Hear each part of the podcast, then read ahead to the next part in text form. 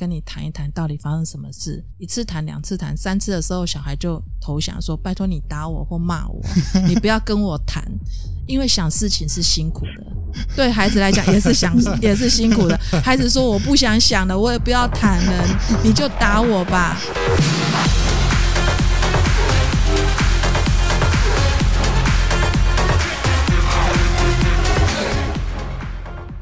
收听再一个拿中港，我是中港小辣椒，我是燕怡。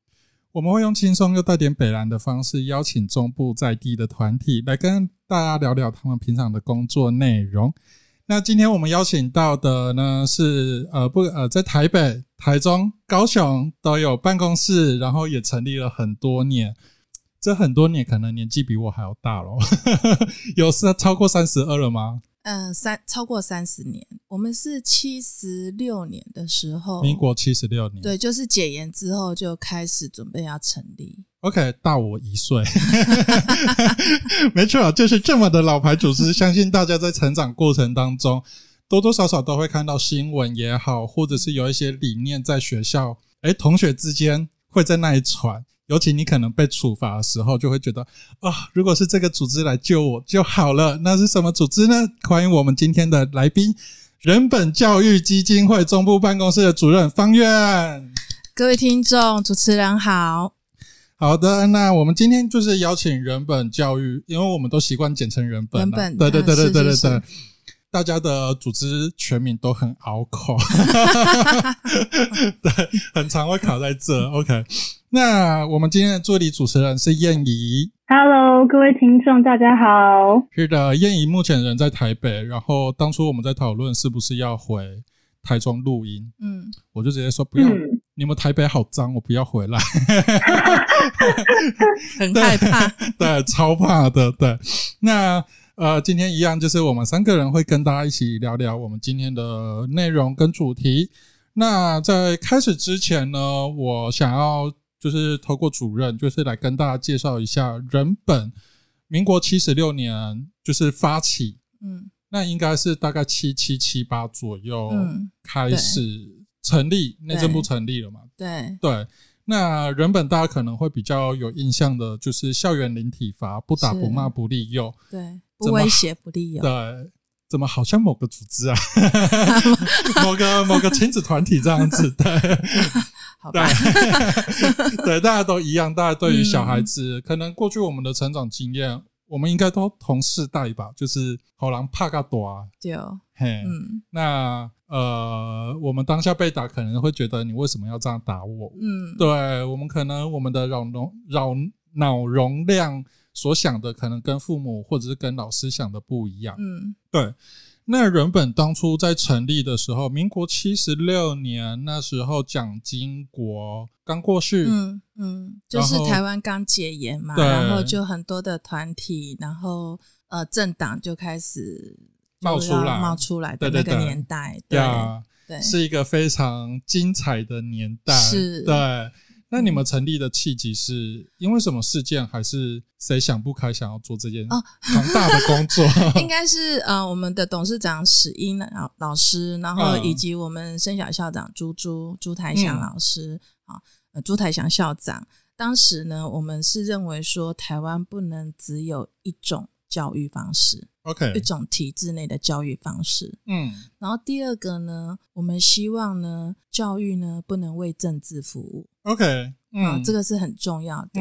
我们要我们要教出一个会思考的孩子，嗯，然后我们的教育就必须要开放，嗯，所以生小刚呃生小跟基金会几乎是快要同时成立。好，我们是需要有一个理念以外，我们还有一个实实践的的学校，对实践的场域，嗯，好。然后呢，因为生小是全台湾第一个体制外的学校，嗯，所以他受到的阻挠当然是最大的，嗯嗯嗯嗯。然后大大概全台湾没有一个一个老一个校长要办学还要被抓去抓去审问的。哎，那时候动员戡乱呃临时条款还没废嘛？二条一也还没分，二条一要到台独会案，台独会案是一九九二年到一九九四年这段差不多，差不多，大概就是野百合那个时候，对。所以如果在这之前又做生小的话，确实会被抓去审问一下。是是是，对。所以其实呃，当时我们在创办生小以及人本在成立的这个创草创时。时期也因为我们跟党外就是现在的民进党的一些人士有一些合作，嗯嗯，所以外界也会觉得说，哎，我们是不是比较是属于民进党的附水组织？是是是，对，当然当然不是啊，就是说，因为大家在那个年代有一个共同奋斗的一个嗯一个情谊。嗯嗯嗯，但回到整个呃发展来讲，我们还是有我们想要推动的一些呃关于教育方面的一些呃开放啊，嗯，然后一些呃就是比较进步的教学方法。嗯嗯嗯，对。说到生小，我森林小学哈，大家不要就把它听成好像什么脏话之类的，不对，是森林小学。那说到生小，我那时候。呃，我是这三年左右搬回台中的。我之前是在高雄。那高雄有一次，我看原本高雄办公室有做出真人的启示，然后有写到森林小学这个东西。我虽然是有投履历，然后没有没有没有去面试这样子，不过我也一直在思考，就是我在网络上面一直在查森林小学这个教育场域。嗯。对，就是实践场域，你们这个运作是怎么去运作的？那我们跟不管是我们现在学校的体制、升学体制如何去衔接起来？嗯，我想这也是很多家长也会好奇的地方。嗯，对，我我们生小的师资其实都是我们自己培训出来的，所以你看，我们每一年都有两次的呃师培课程，然后师培课程结束之后呢，嗯，老师们。如果有意愿的老师们，他们就会到生小，因为我们寒暑假都有很多的营队活动。对对对对对，我们也有升小试读。嗯，因为升小是一个住宿的学校。嗯，那孩子必须要在那个环境，呃，稍微呃，就是适应看看是否能够做住宿的，呃，就是学习。嗯嗯，所以他们有两周的试读梯。那我们的老师们呢，也会趁这个机会呢，去生小里面带小孩。嗯嗯，算是也是算是一种呃，就是实习试教。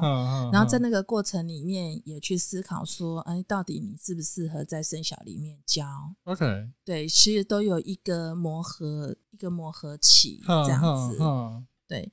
然后呃，学生的部分呢，因为升小从呃一年级到六年级，现在目前大约有五十个孩子左右。OK，对，那我们的呃教材其实都是自编。哼，这个也是跟我们后来推一纲多本有关嘛，因为我们就觉得老师你自己要教什么，你只要符合你的课纲，你的教学，你的对你的教材你是可以自编的。嗯嗯嗯，啊，这个其实我们都是坐在前头，然后后面再去推 政策。哇，你们那时候在推，你那个时候在做的时候还是国立编译馆，是啊是啊，一纲一本啦。呀，对啊，一纲。一纲多本应该是我进人本之后才变一纲多本的，民国九十几年的时候。呃，对，那时候我已经升高中了。对对对，所以其实我们就自编教材。好，那像我们现在在推的那个数学想想的课程，嗯嗯嗯，好，这个也是我们之前过去在生小里面我们的数学教材。嗯，然后其实石老师。呃，他本身就是台大数学系教授嘛，嗯嗯，所以他其实很早很早以前就开始编数学想想的教材，嗯嗯，想想看哦，我的小孩一年级的时候编到小三，一年级哦，他今年已经大学毕业两年了，我们才编到小五，编书的速度极慢，我觉得这很好啊，就是种植嘛，就是你可以透过。就像有一些 NGO，包含像人本，你们就是从生小、从想想，然后还有你们个案的服务去推动这些法案，嗯嗯，或者是倡议。那当然，你在教育实践场合，你一定是先编出版，然后不 OK，再改版，改改改改改改到最后，所以你那个速度一定是很慢的啊。就是其实要写到好，真的能够出，需要一段时间。对，而且嗯，数学哈，其实长期以来就不是。就不是计算的问题。嗯，其实我们的数学，我们的数学想想，恰恰好可以反映到现在一直在提的合科教学，哼哼哼包括语文、国语文，嗯，然后包括美术，嗯，如果有机会可以看到我们的书的话，听众如果有机会可以去翻一下我们的数学想想的教材的课本。其实它每一个单元都是有故事、有内容，嗯，提供给小孩去做思考。嗯嗯嗯嗯嗯，对。你们有想要做到呃，因为目前升小是小学嘛，对。那国中、高中之后，你们会想要继续开办下去吗？其实一直以来，很多人问我们这个问题。可是其实你看哦，我们已经成立超过三十年了，嗯，我们从来没有说我们要跨足到国中，甚至是高中，因为我们觉得小学阶段的孩子啊的那个整个呃思考逻辑的一个发展啊是蛮重要的，嗯嗯。那等到孩子在呃在生小六年之后，其实他自己也开始慢慢的有一些能力了，嗯。在过去的呃生小的孩子，因为过去的年代是比较不开放的，嗯，所以很多家长可能会把他们的孩子送到国外去。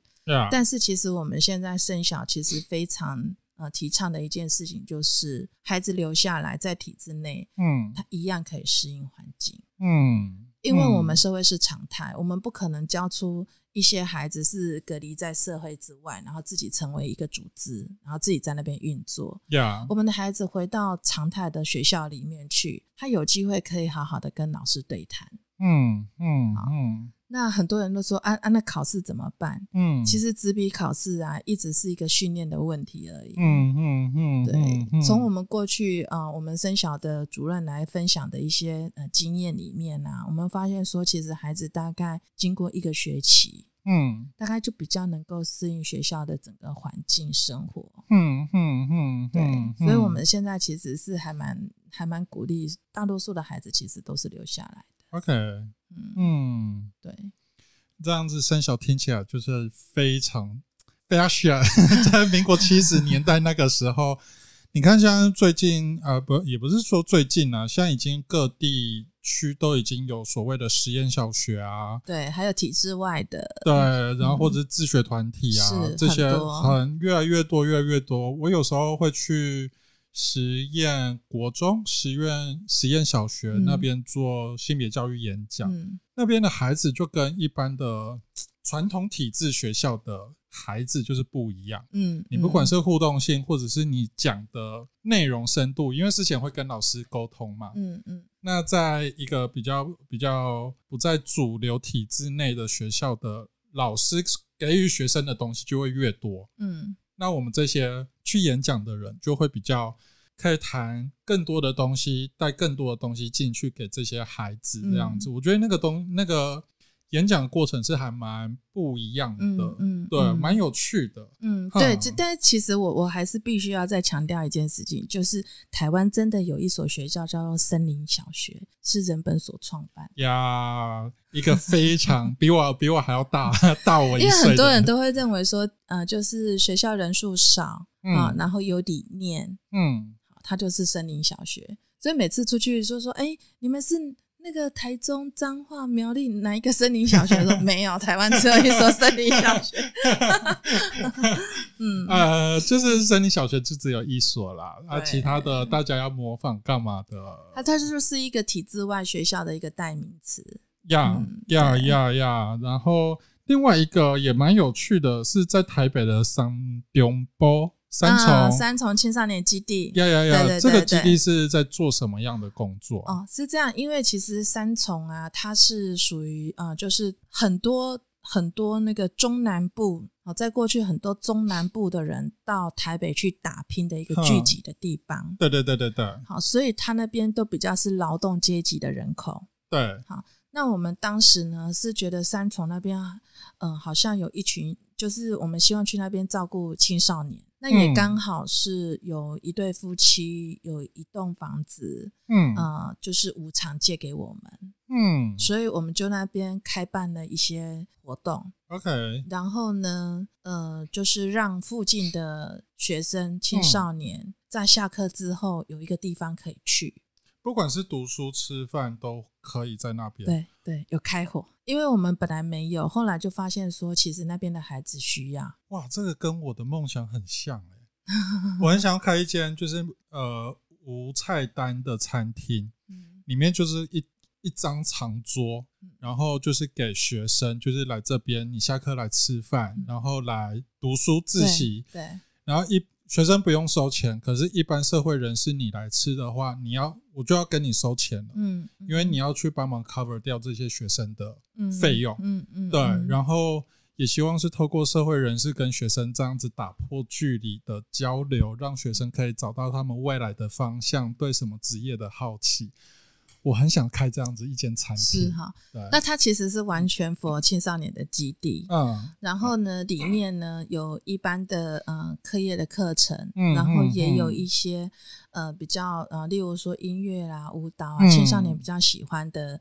呃，就是算是才艺课程嘛，OK，就是让他们有一个据点的地方，然后又让他们有所学习。嗯嗯。那如果说我们三重的孩子如果有需要帮忙协助的部分，其实呃，基地的馆长呢，他们也会到学校去协助他们处理。所以有时候像学校那边，如果辅导室有一些孩子有需要帮忙的时候，嗯，有时候也是可以做一点交流哦。对，就真的很社区型的，对他就是完全是在服务三重，就是三重那边的青少年。大家都会说台北最多八加九地方就是三重，是 就是因为这样，对对。然后三重也是台北庙宇最多的、密集度最多的地方，因为中南部以前大家要去，比如说呃大道城，对，那你一定要找一个地方待着嘛。那三重那个时候刚好就是，它是不是夹在一个地呃夹在中间，它要去哪边就是很方便的一个区域，对，但是它又它又。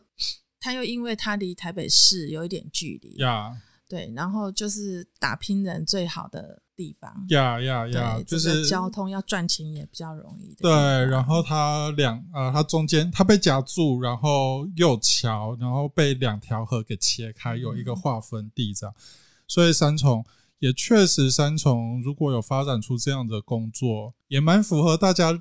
脑中既定印象就是巴嘎囧的地方。对，因为我们我们这个三重青少年基地成立已经超过应该有二十年了，成立超过二十年。哇哦！对，然后长期以来我们就是陪伴很多的青少年。然后也有那个青少年过去在这边呃生活，然后呃。上了大学之后回来服务的，他就回来照顾在地的青少年，这样子。对对对对对，其实是一个蛮不错的基地。像我们呃，我们台中其实应该有一些青少年馆。嗯嗯嗯。可是嗯，像大理的青少年馆，他那边其实进出的青少年就不多。就是你你你在成立一个基地的时候，你可能要去规划说，那你的服务群众在哪里？嗯嗯嗯嗯，你的设定是什么？而不是我这里有一个空间，我就成立一个青少年，但是可是他那个空间就是青少年到不了的地方。嗯嗯嗯嗯嗯嗯嗯嗯，对，嗯，其实这是蛮重要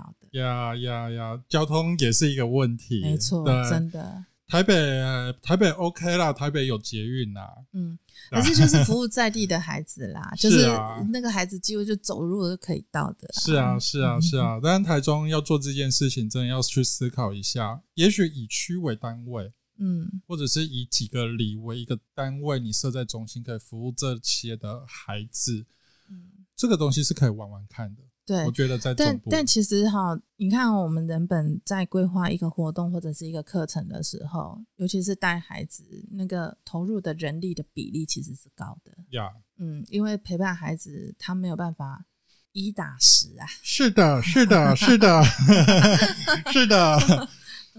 这段期间，疫情期间，爸爸妈妈一打二啊，二打一或者二打二、二打三就已经快死了，更何况。这些青少年服务的要一打十是不可能的。对啊，所以其实那个比例都非常高。像以我们的呃寒暑假的营队来讲啊，我们实际去带孩子的大概就是一比五嘛，一个大人带五个孩子。可是，在梯队里面还有一些志工啊、领队顾问啊，那平均下来大概是一个带三个。嗯，就是说其实没办法，因为孩子就是他就是需要照顾。嗯嗯嗯，对，然后大人就是必须要投入这样子的人力，然后去做这样的陪伴。嗯嗯，陪伴的工作是需要付出最高的成本。对，而且其实他是很细致的，它没有办法说这样子，就是随随便便欧北冲，我蛮干的工。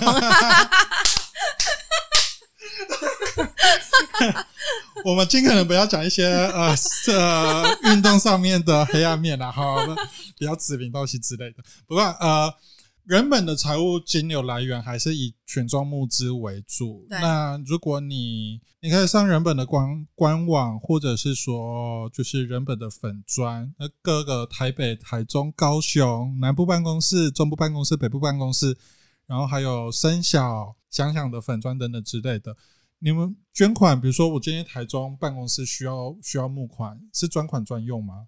没有，我们是全国统筹哦。但是如果有啊有专案性的部分，就专款专用。例如说，我们有一个是专门捐给我们做申诉案的，嗯嗯嗯，对，那就是那就是有申诉案的那个专款单，对你就是直接指定要。那个捐给申诉案，OK。那如果像我们现在有在做那个呃故事屋的赔利，不故事屋的社团，嗯，好，然后我们有几几项工作项目，嗯，然后就可以依工作项目捐款，OK。这是专款专用，就你们的专款专用在这，而不是说我捐款然后勾选说特别捐给中部办公室、南部办公室这样。只算业绩，全国统筹。你们还要拼业绩哦？没有啦，开玩笑啦，这个没这回事感哦。我们 在外面工作的人真的很有即视感。没有开玩笑，就是其实我们是我们是一体的啦。嗯嗯嗯。其实老实说哈，如果说我们是分区自己经营，然后自己募款自己经营的话，哈。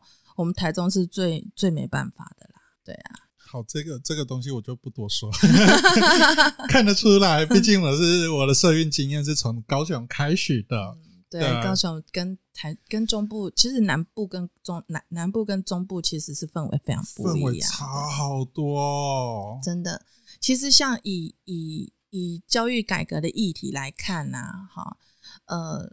有一个议题出现啊，通常我们中部的家长是好没关系，你你你做什么改变，嗯，我就来想办法来符合你的改变，嗯嗯嗯，我会把我自己的孩子管好，我也不管你的政策是什么，反正例如说你现在的政策是什么啊，我补习班可以做到什么，然后就往那个方向走。嗯嗯，好像十二年国教啊，大家就会在那边讲说啊，十二年国教会怎么样，会怎么样啊？然后啊，现在那个嗯，那个第一志愿的学校啊，就慢慢的可能就没有所谓的第一志愿啦。我们那时候不是要打破那个明星高中的那个迷思嘛？对对啊，人家我我们中部的家长他就会想办法说，好，那这样十二年国家，那我是不是要往私立学校跑？我。国中就往私立学校跑，然后就直升就好。比如说明道啊、味道啊、小明啊这些的。是，所以其实我们中部的家长，他的他的思考面比较不会是改革，不要对政策面，他比较会觉得说，好，政策这样子，那我就想办法。如果他会自己想办法。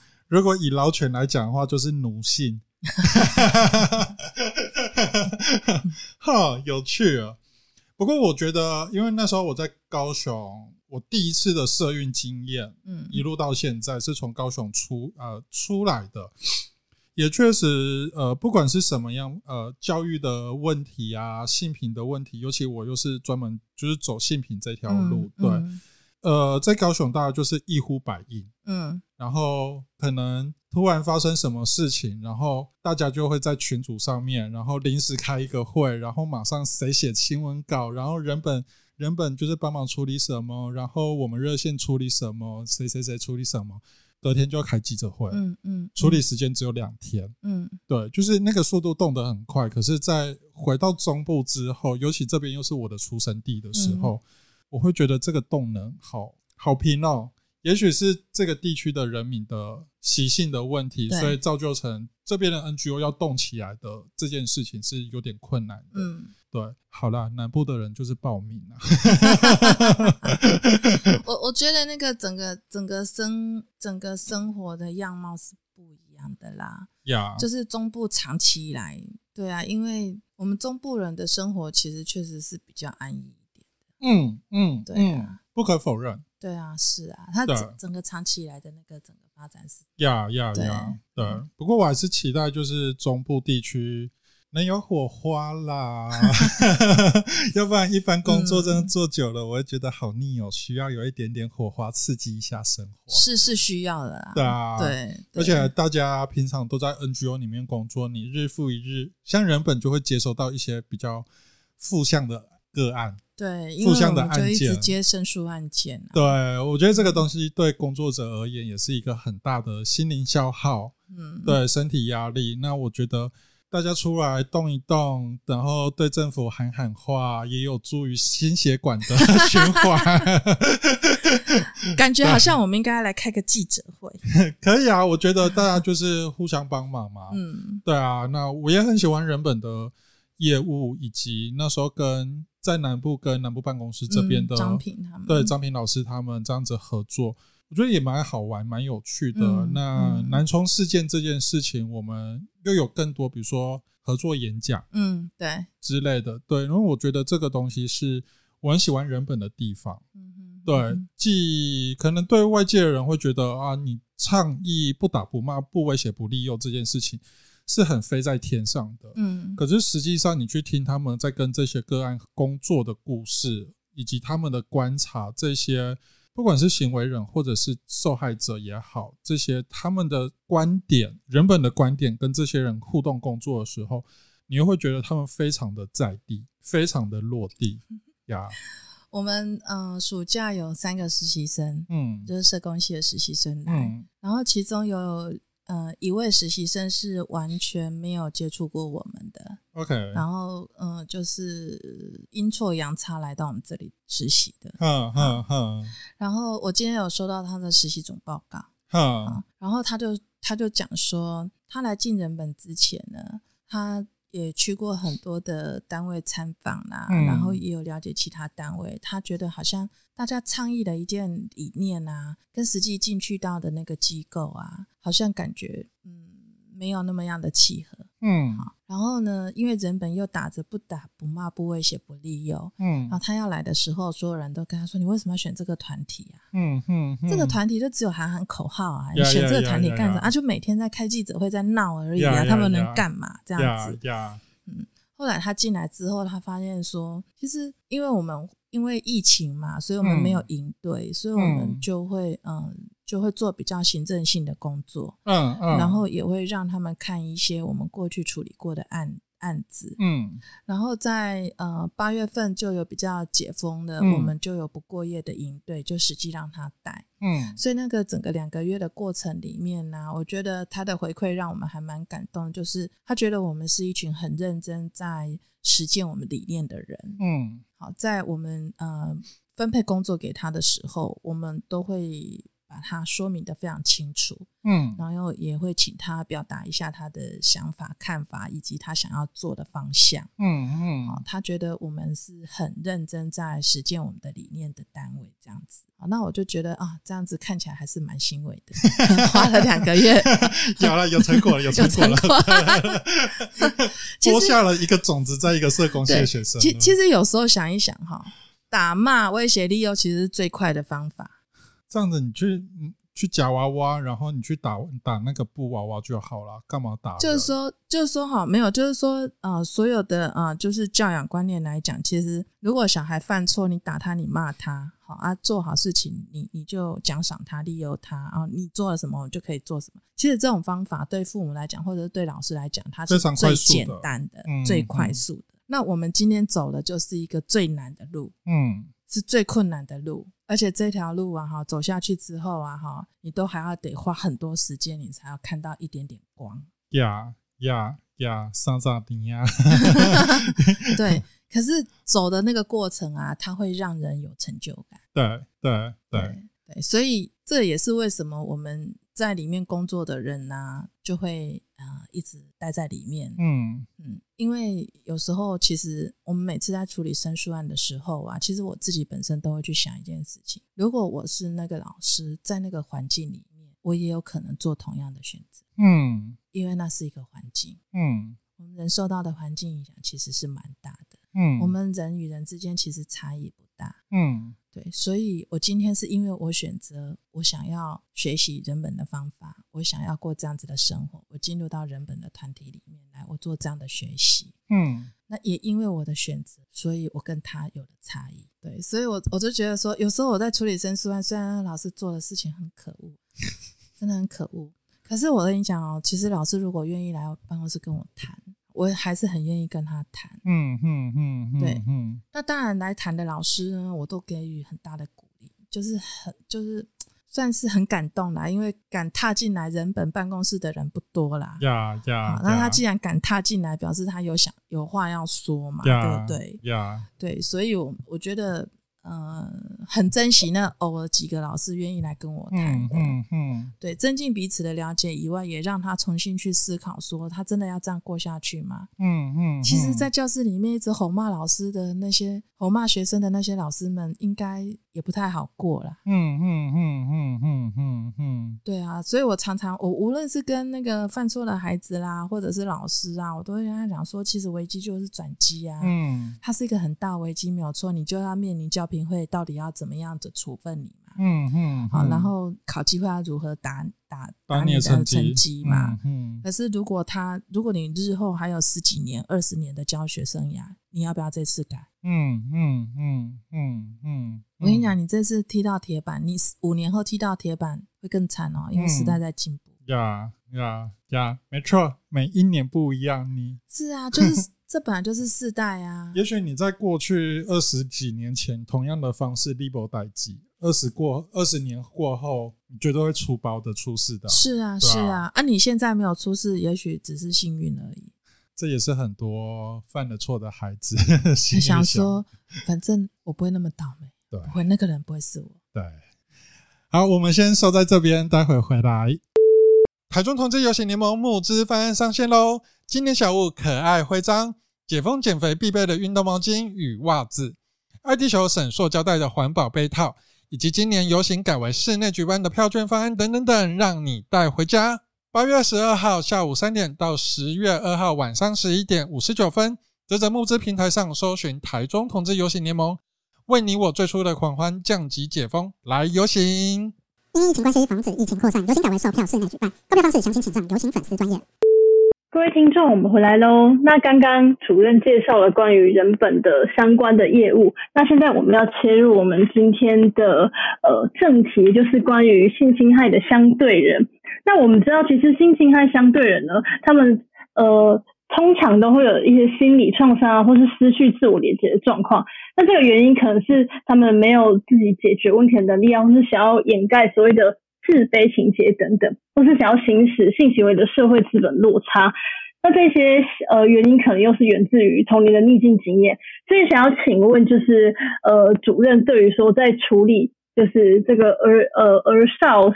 性侵害相关案件的了解，您怎么去理解这个少年性侵犯？然后又怎么看待，就是所谓在未成年的时候，就是这个未成年是一个关键的这个时间，去呃可能性侵周遭同学这样。呃，我先谈一下，就是有关于就是呃加害者的那个呃算是知情创伤的那个部分。嗯嗯嗯。应该是这样说，就是在我们呃接触到这么多的生疏个案里面，我们当然也会遇到所谓的呃加害者，就是呃有犯有犯错的孩子。嗯，当然那个个案不一定是性侵害案，好，可能是一个很小的案件，例如说呃他去他因为要打工，所以他去当那个呃网络的主头，嗯嗯，好，就是去。去拉拢人家来下注那个运动的那个赌博，嗯，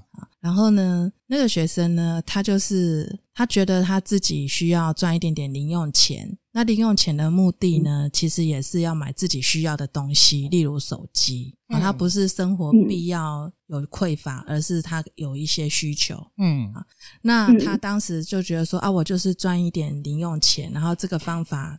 也不错哈，然后虽然知道违法，但是呃，我我不会那么倒霉会被抓。但是他当他被当他被举报的时候呢，他就想说哇完蛋了。他本来自己想说，哎，那我就到法院去就好了哈。然后爸爸就陪他去法院，可是他没想到学校会接收到通报啊。嗯，学校就拒绝他去上学啊。嗯，那这个时候他就知道大条了。他就是开学开学的第一天就被挡在教室教官外面，不让他进去。然后呢，他就是呃，学校更狠哦，把他那个刷卡缴费的那个注册单把它退刷，然后就说啊，因为你没有完成注册嘛，所以你就。不能来，然后你看你要来办自动休学还是转学？好，对于一个犯罪的孩子，他这个时候怎么办？可是十二年国教不能不能拒绝一个孩子要去上课这件事啊。是啊，而学校就是用强硬的手段嘛。好，这个孩子呢硬着头皮啊，听同学说人本可以帮他入学校。哦，这个同学有 sense 哦。黑心校规有宣传啊。OK，好。就他就来了，他来的时候，其实我们就很好奇，一直追问他说：“那你到底是什么原因不能去学校？”嗯，他本来是轻描淡写，就是说啊，我就是因为犯了刑事案件。嗯，我们听到刑事案件，说完了啊，到底是什么刑事案件？杀人、放火、强奸什么？我们都会扩大想象，他到底犯了什么罪啊？然后就想说啊，那学校不让你进去是不行，可是让你回学校，你也未必能够读到毕业。嗯嗯。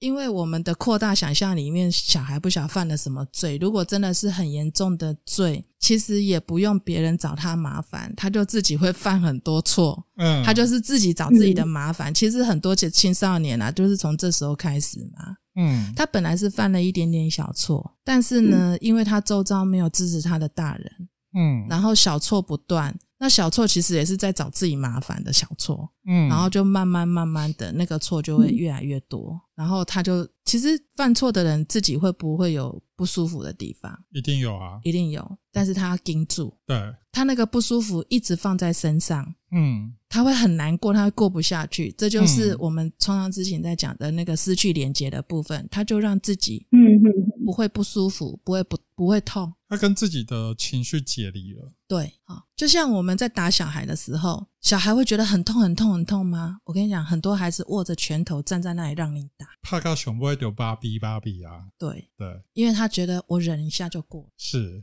他也告诉自己我可以的。嗯，他是为了要保护他自己。嗯，对，所以回到这个个案呢，他就来找我们，但我们可以帮他处理学校问题，但我知道问题不在这里。对啊。问题应该是要找这个孩子好好的谈一谈，我们就跟他约来。那刚开始来的时候，其实他也谈得很自然啊，他就说啊，就犯了一点点错，是什么错？他就说啊，就是那个迁读。嗯，啊，我们还停留在老 Coco 的年代，想用迁读是下面迁读，一个网络迁读那种听不啦，因为那种玻璃生黑。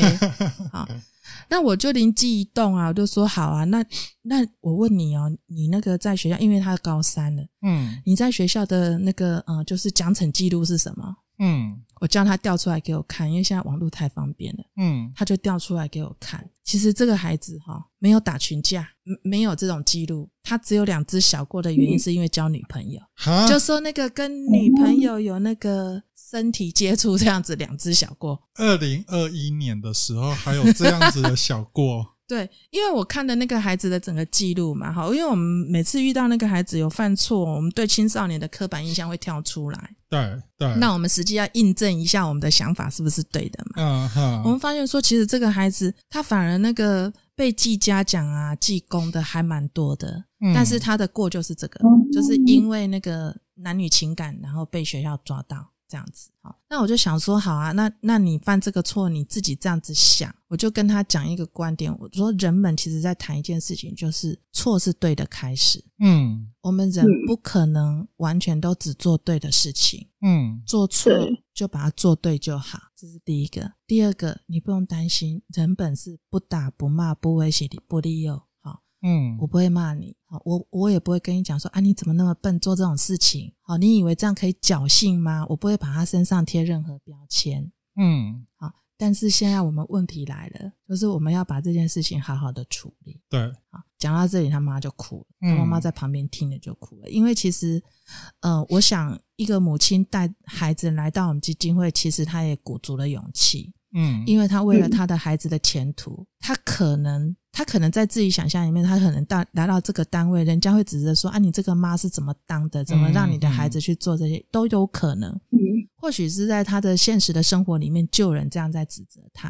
嗯，可是当我谈完了这几件事情之后呢，他妈妈就哭了，他就很难过。然后他就说，其实他的孩子呢，在国小阶段是非常乖的，很乖巧，然后呢，也是模范生。他不知道为什么上了高中之后啊，会变成这样。嗯，啊，其实也没有变成怎么样，就是因为疫情期间没有办法去餐厅打工，所以想要找其他的方式赚零用钱。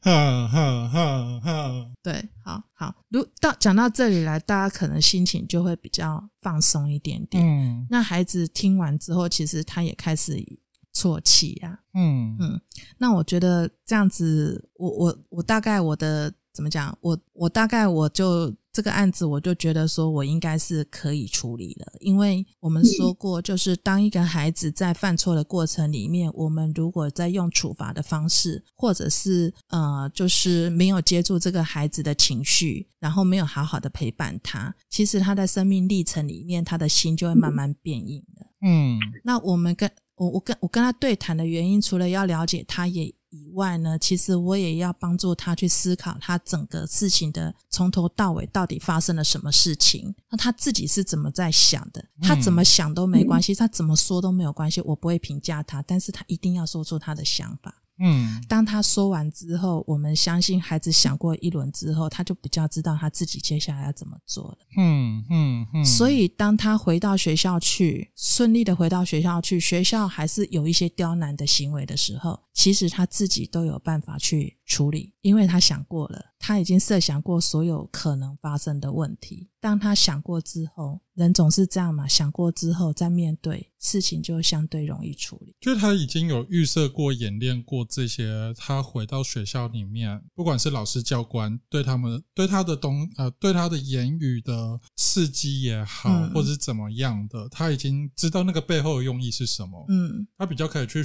呃从容的面对对这些不友善的言语，或者是。眼光刺激，对，嗯，而且还有一个重要的重点，就是说，当一个孩子做错事情，他没有在外人认认错这件事情，或者是呃敷衍大人认错这件事情，都没有办法让他内在他的内在重新思考整个事情的脉络，并且真的觉得自己在哪个环节上面真的有做错事情。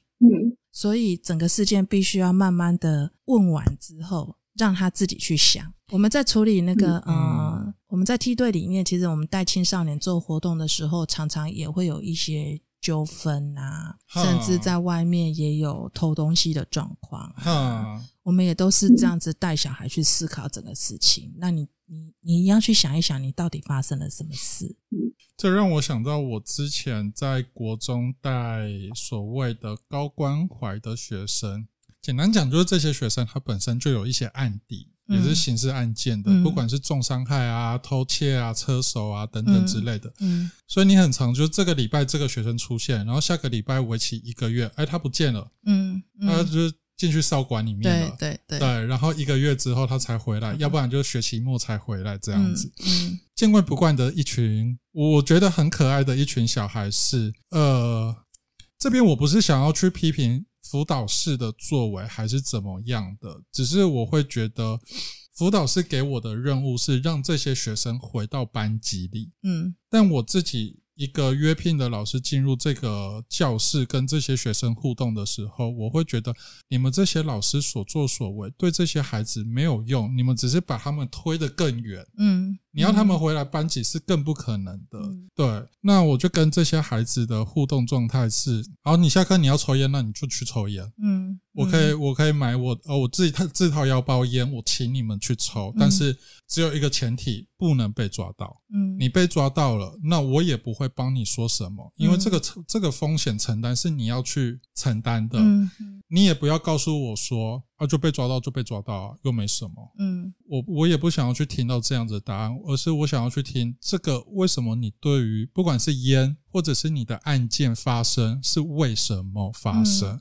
你是不是缺了点什么东西？这样子，对，呃，约聘老师的薪水不高啦，就是 有去上课才有钱这样子。然后他妈就我做到，就是我还要陪学生回家，跟他们家长好好的聊一聊。嗯，对，那当然，这些家长到最后都变朋友。就是这些孩子确实在国中毕业之后，现在已经大概是大学年纪了。嗯，出社会的出社会，工作的工作，开店的开店，然后从军当自愿意的当自愿意，干嘛？就各自都有各自的发展。嗯，你回头去看那个当下，他们曾经是被。学校遗弃的孩子，嗯，对，但他们现在这样的状况不好吗？我觉得也没有不好。我到现在还是跟他们讲说，好，你要做这件事情，你要开店，为什么？嗯，我们再再一次回到像国中一样，我们去思考这件事情对你而言是什么意义。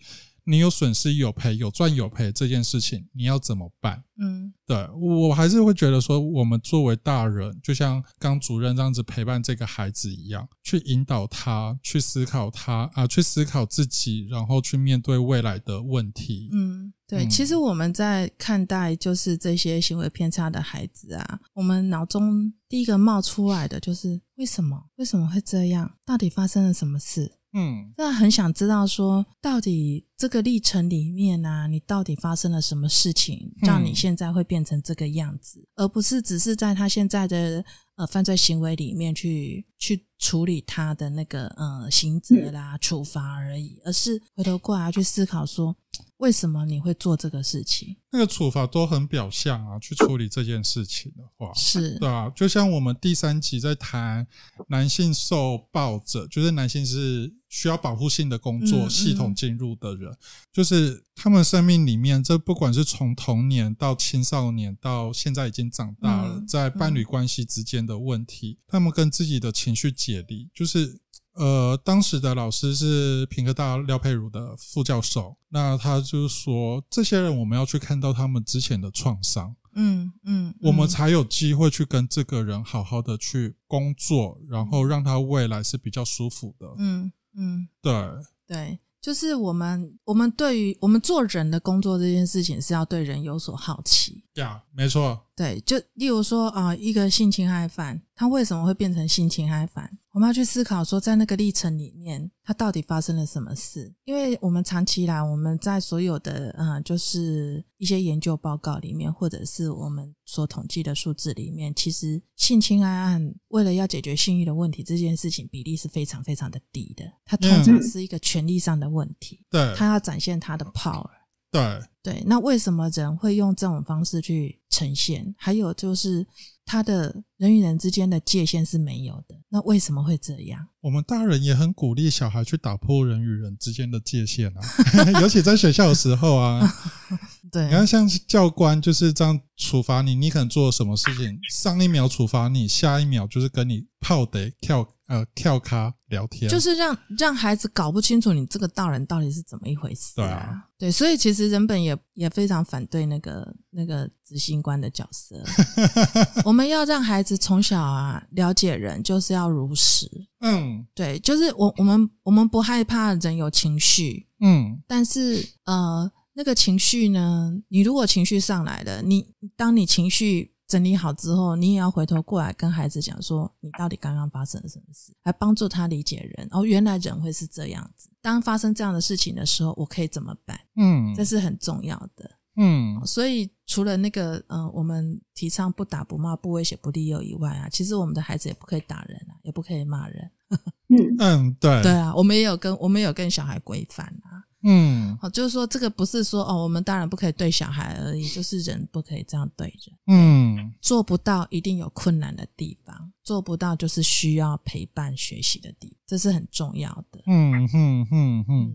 用打又骂是最快的啊！对于这些人，对于这些大人而言呢？对，其实我们在梯队里面呢，尤其是越小的小孩呈现的越明显，就是那个在梯队里面容易跟人家起冲突的孩子，他们在学校或者是在家里面啊，一定是很难管教的孩子。那来到我们的梯队之后，他犯了错啊，其实。他很认命哦，他就知道他要来是要被处罚的。可是当我们的顾问顾我们的顾问领队说我要来跟你谈一谈，到底发生什么事？一次谈、两次谈、三次的时候，小孩就投降说：“拜托你打我或骂我，你不要跟我谈。”因为想事情是辛苦的，对孩子来讲也是想也是辛苦的。孩子说我不想想了，我也不要谈了，你就打我吧。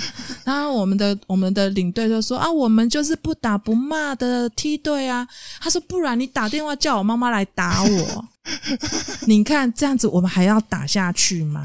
当然就是不能打。这个真的很像那个什么呃，狗狗还是猴子的实验，把你关在笼子，你去拿那个饲料，你就被电一下，被电一下，电到最后打开门给你一堆饲料，你却不敢拿。是啊，你宁可去被电。是，对，这就是所谓的习得无助了。所以其实，其实，在这个过程里面呢，我们在带小孩的过程里面，我们看到这么多的事情，我们更加坚信说，就是不能用这种方式对待。其实，难道这些这些这些受刑人，他从小缺乏打骂吗？没有，他从小最不缺的就是打。他们缺爱，嗯，他们缺被理解了。对啊，对，这跟一些国外研究在做药物成瘾，嗯嗯的东西很像。其实这个东西其实大家都一样，对于社会连接以及陪伴、聆听这些缺乏的时候，你可能会用某个行为。或者是呃某个成瘾性的东西，嗯，去解决掉这样子的呃空缺的一块，对